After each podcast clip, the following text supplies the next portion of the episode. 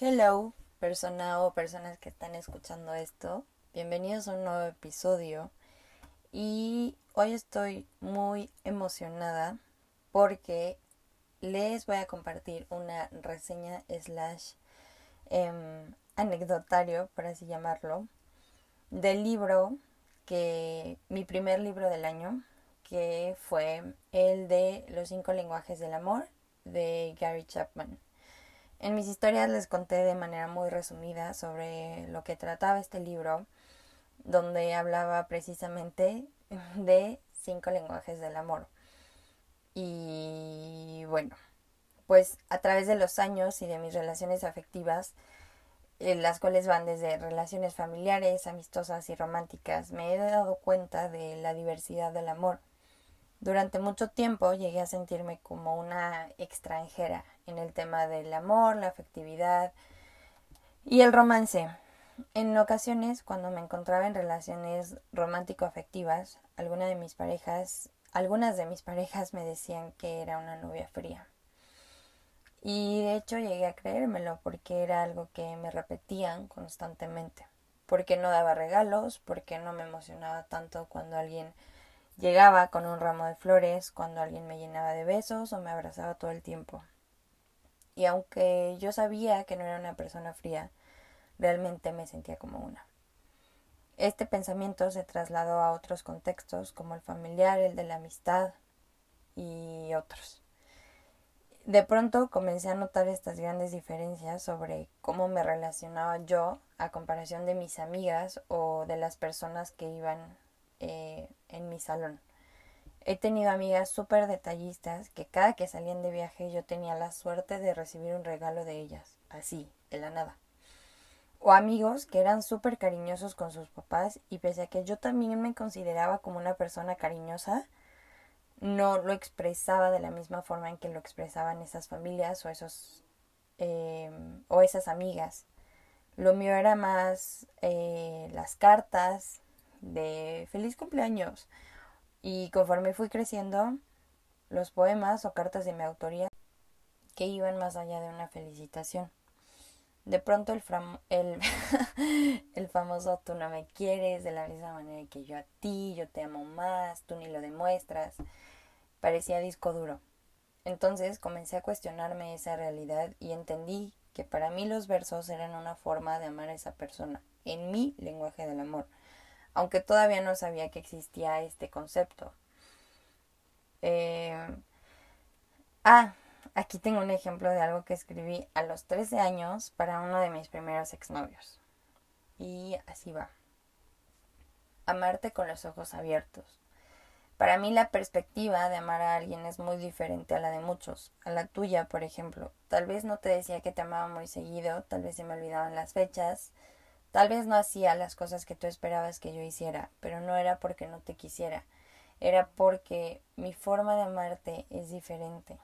Nadie lo veía, pero para mí leer poemas y pensar en ti era una forma de amarte. Escribirte era una forma de amarte. Llorar era una forma de amarte.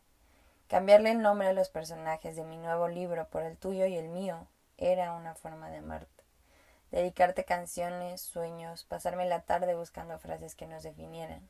Era una forma de amarte. Según Chapman, hay cinco lenguajes del amor. Las palabras de afirmación, tiempo de calidad, recibir regalos, actos de servicio y el toque físico. Cada persona tiene su lenguaje principal y los demás son, por así decirlo, lenguajes secundarios, aunque todos tenemos un poco de todos. También hay dialectos en estos lenguajes del amor, porque claro, la forma en que cada persona vive, siente, percibe, saborea, expresa y escucha al amor es diferente.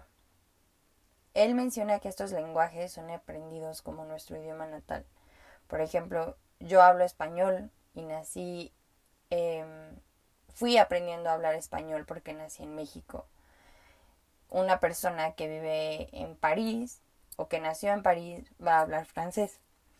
Así que parte de este lenguaje que aprendemos a través de los años tiene que ver con aquello que vemos en casa. No obstante, el lenguaje que tenemos puede ser diferente al lenguaje con el que crecimos. puesto que cada personalidad y temperamento es diferente, pero sí es en la infancia cuando comienza a desarrollarse este lenguaje. A lo largo del tiempo será necesario aprender otro lenguaje. Claro, esto pongan atención, siempre y cuando uno esté dispuesto y quiera hacerlo para demostrar a alguien que lo quiere. Les voy a explicar qué significa o cómo es cada lenguaje, cada concepto. Las palabras de afirmación son aquellos cumplidos verbales como un te ves guapísima, te ves guapísimo, te ves súper bien. Luego están las palabras de ánimo, que son aquellas que dan valor, como un eres súper talentosa o talentoso, me encanta lo que haces, soy tu fan, em, vas a llegar muy lejos, deberías de publicar esto, etc. Las palabras amables son aquellas que tienen como, él, él lo interpretaba de esta manera, bondad en el tono. Decía, no es lo mismo decir, mm, te quiero, en duda, a decir un te quiero, te adoro, me encantas, afirmándolo. Luego estaban las palabras humildes, que son las peticiones, no las demandas. Es decir, cuando tú le pides a alguien de manera amable un ¿puedes hacer esto? a comparación de un hazlo y no me importa y como una exigencia. El, otro de los términos o conceptos es el tiempo de calidad, que es cuando hay un diálogo de calidad, así lo ponía él. Es decir, una conversación comprensiva y empática o estar presente, ya sea viendo una película, si esa persona lo quiere, viendo una obra de teatro, lo que sea, pero sin distracciones, es decir, sin que tú estés en tu teléfono o que estés trabajando en otra cosa y que tampoco haya interrupciones. El recibir regalos es dar detalles a la otra persona sin importar que sean caros o baratos. Eh, son un símbolo o una representación tangible de que realmente se quiere esa persona. Así es como estas personas reciben, digo, perciben el amor, el lenguaje del amor. Los actos de servicio son acciones que requieren tiempo, energía y dedicación. Por ejemplo, cocinar, arreglar algo, lavar, entre otras cosas. Como este libro está un poquito más enfocado al matrimonio, ponía de esos ejemplos. Pero si lo lees, tú mismo lo vas a poder aplicar en tu vida cotidiana, aunque estés en pareja, aunque no estés en pareja, aunque no estés casado, porque pues todos queremos a otras personas. Em, el toque físico, pues son, creo que es muy obvio, besos, abrazos, caricias, tomar la mano y la parte sexual también en esta parte él hablaba que siempre tienes que tener estas siempre debes de tener estas conversaciones con tu pareja checar si es lo que le agrada o si no le agrada si eh, debe estar consensuado si le gusta o no y todo eso. En este libro Chapman dice que el enamoramiento dura aproximadamente dos años y que cuando bajamos de esa montaña de éxtasis somos capaces de ver una realidad no tan bonita Vemos los defectos de la otra persona y comienzan los disgustos y peleas. No sé si te suene conocido. Y también cita a otra autora que dice que esta etapa del enamoramiento no debería llamarse amor porque realmente no es un amor verdadero, es la limerencia. Así lo bautiza ella. Dice que enamorarse no es amor por tres cosas, y esto me encanta. Una, no es un acto voluntario, simplemente pasa. Dos, no requiere esfuerzo porque todo lo que hagamos durante este tiempo no lo hacemos, por así decirlo, de manera consciente y disciplinada. Y tres, suena un poco crudo, pero dice que cuando estamos e, envueltos en este proceso no buscamos el crecimiento de la otra persona y que solo buscamos terminar con nuestra soledad. Ahí yo difiero un poco, pero pues cada quien, ¿no? Ya cuando lo lean, me cuentan qué piensan. Y bueno, en conclusión, estos autores marcan la etapa del enamoramiento como un acto biológico y genéticamente determinado por la conducta. Sí, yo sé que suena muy sistémico, muy teórico, pero así es como ellos lo marcan.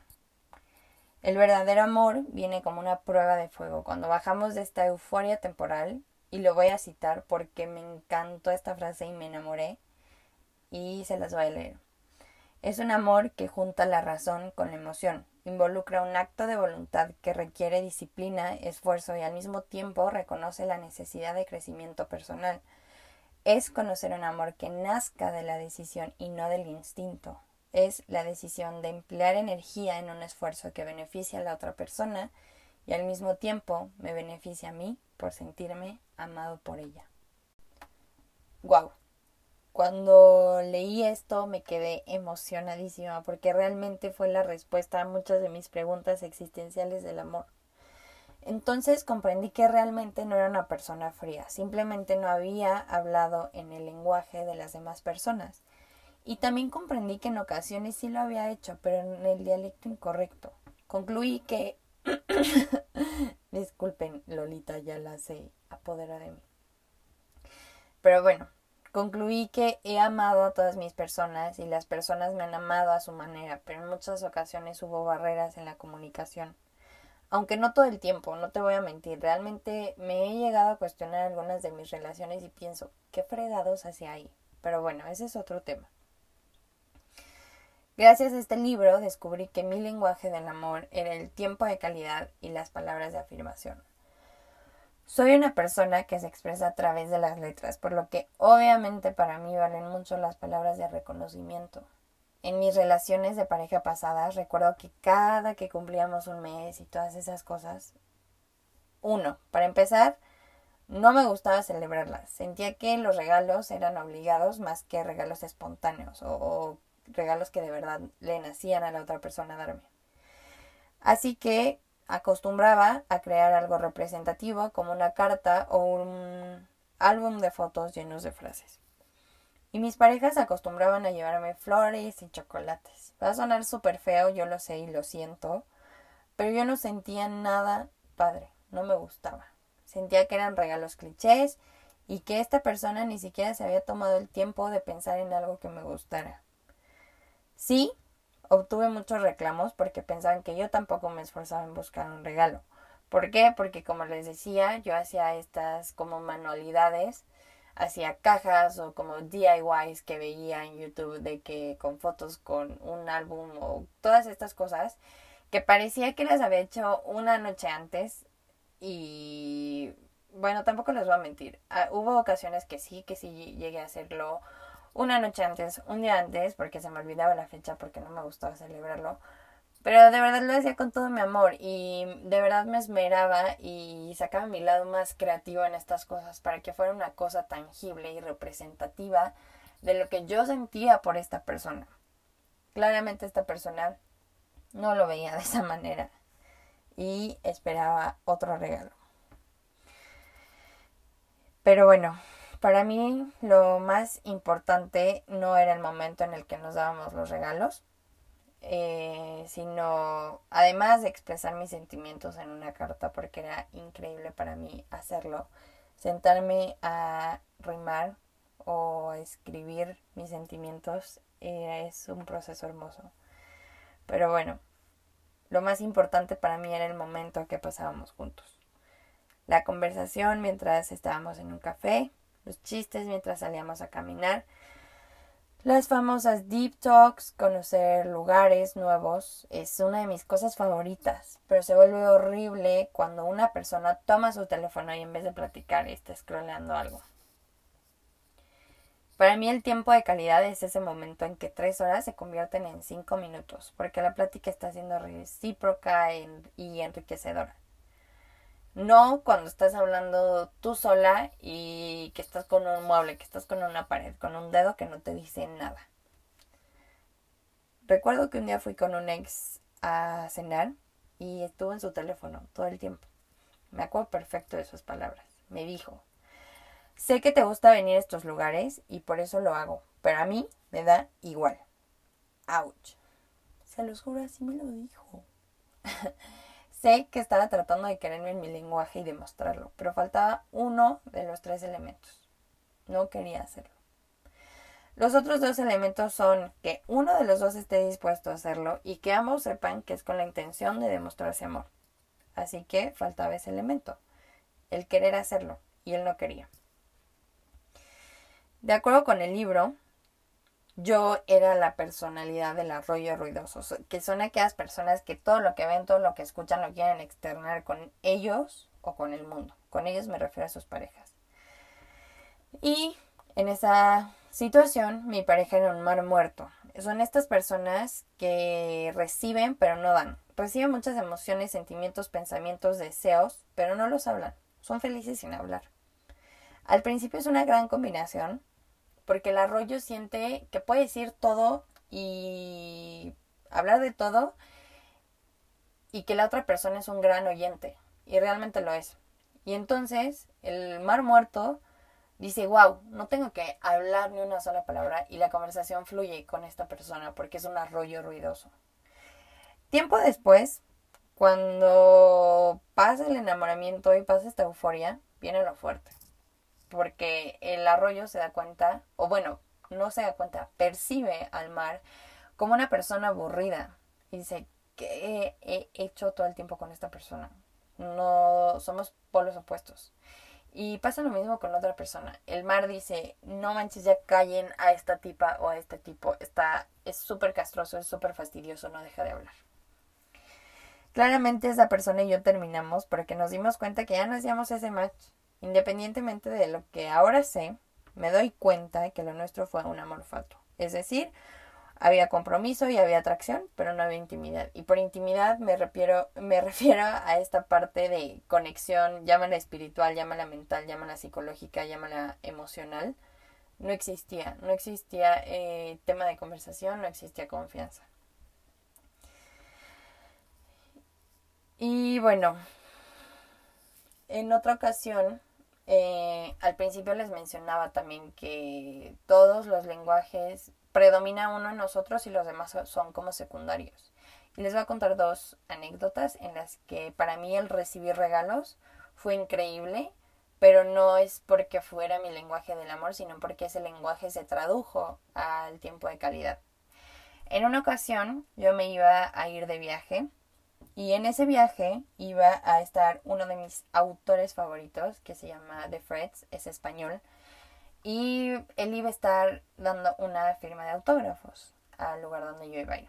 Así que dije, no manches, tengo que ir, necesito conseguir mis libros, necesito que me los firme, no me importa.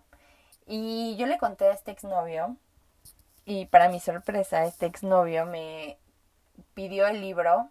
Eh, yo lo iba a pedir, pero bueno, ya no, ya no recuerdo bien cómo estuvo el rollo, pero él me regaló uno de los libros que yo quería, que era el que me faltaba.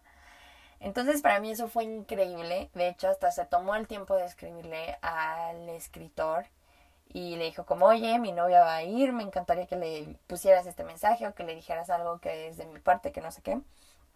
El escritor no lo peló, pero para mí el hecho, o sea, me mandó la conversación y todo. Y para mí eso fue un acto increíble, maravilloso, que también eso pudiera ser como un acto de servicio porque le tomó energía, dedicación y tiempo. Y entonces me, traía loca con ese regalo y para colmo también se tomó el tiempo de regalarme una moledora de café. Yo soy una fanática del café, me encanta, lo tomo a todas horas, todos los días. Y con él siempre nos la vivíamos eh, conociendo lugares nuevos y probando cafés. Así que cuando me dio esta moledora de café para mí fue el mejor regalo del mundo y estos dos regalos los recuerdo con mucho amor y con mucho cariño porque sí fueron regalos, pero para mí se tradujo en tiempo de calidad. ¿Por qué? Porque me escuchó, porque me puso atención, porque se tomó el tiempo de conocerme y de ir más allá. Eh, en otra relación, un otro exnovio me regaló una taza y siempre traía detalles. Eh, siempre llegaba a mi casa con comida. llegaba con enjambres, con sushi, con papas, con dulces chilosos que también me encantan. Así que les repito, no tiene que ser un detalle caro o barato, no importa, simplemente es como el detalle. Y nuevamente, para mí eso fue un tiempo de calidad porque te puse atención cuando me dijiste que tenías antojo de un enjambre o cuando me dijiste que eras fan de comer dulces chilosos. Mientras yo seguía leyendo, confirmaba más mis lenguajes del amor, porque los momentos en que más me he sentido amada por alguien, tanto por mis amigos como por mis papás y mi hermana y mis parejas, es porque me han dado cumplidos verbales o palabras de ánimo. Un wow, me encantó lo que escribiste. Cada vez me sorprendes más. Me hiciste llorar con esta carta. No sabía que escribías de esta manera. Espero que algún día lo publiques. Cree más en ti. Lo haces bien. Tienes talento entre otras mil frases. De igual forma, los momentos en que nos hemos desvelado, mis amigos y yo, platicando de la vida y de nuestros futuros inciertos y soñados, o nuestros pasados rotos y descabellados, o bailando y cantando a todo pulmón, o cuando tomo el café de la tarde con mi mamá y mi hermana, y también cuando sin decir nada, papá y yo vemos una película. Estos son mis lenguajes del amor. Y hoy se los comparto porque sé que esa persona a la que le escribí la carta que les mencionaba al principio no fue la única que dudó sobre el amor que le tenía. Tengo claro que han sido muchas personas. Por eso me gustaría dedicársela a todas las personas que dudaron sobre si alguna vez las quise o no. Y si dudan todavía, la respuesta es sí. Si los quise, los quiero y los querré. Posdata, una disculpa por no haberlos querido en su lenguaje del amor. Prometo hacerlo. Ya estoy aprendiendo. Si llegaste hasta aquí y te echaste todo la, toda la reseña, todo mi anecdotario del amor, nuevamente gracias por tomarte el tiempo de escucharme. Realmente te recomiendo este libro porque como lo decía en mis historias, independientemente de que te encuentres en una relación o no, tienes relaciones afectivas con tu familia y con tus amigos y sobre todo eres una persona que tiene la increíble la hermosa y la desgarradora capacidad de amar. Estaría increíble que todos conociéramos cuál es nuestro lenguaje para así predicar y enseñar a otras personas a ser bilingües en el amor o incluso políglotas. Si quieres leer este libro, te dejo el link del PDF en la descripción.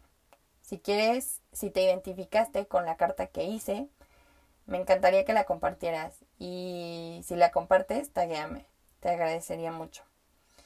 Si quieres conocer y leer un poco más de mí, estoy en Instagram como Jimena Goga y si te gustó el episodio, compártelo, te lo agradecería mucho. Bye.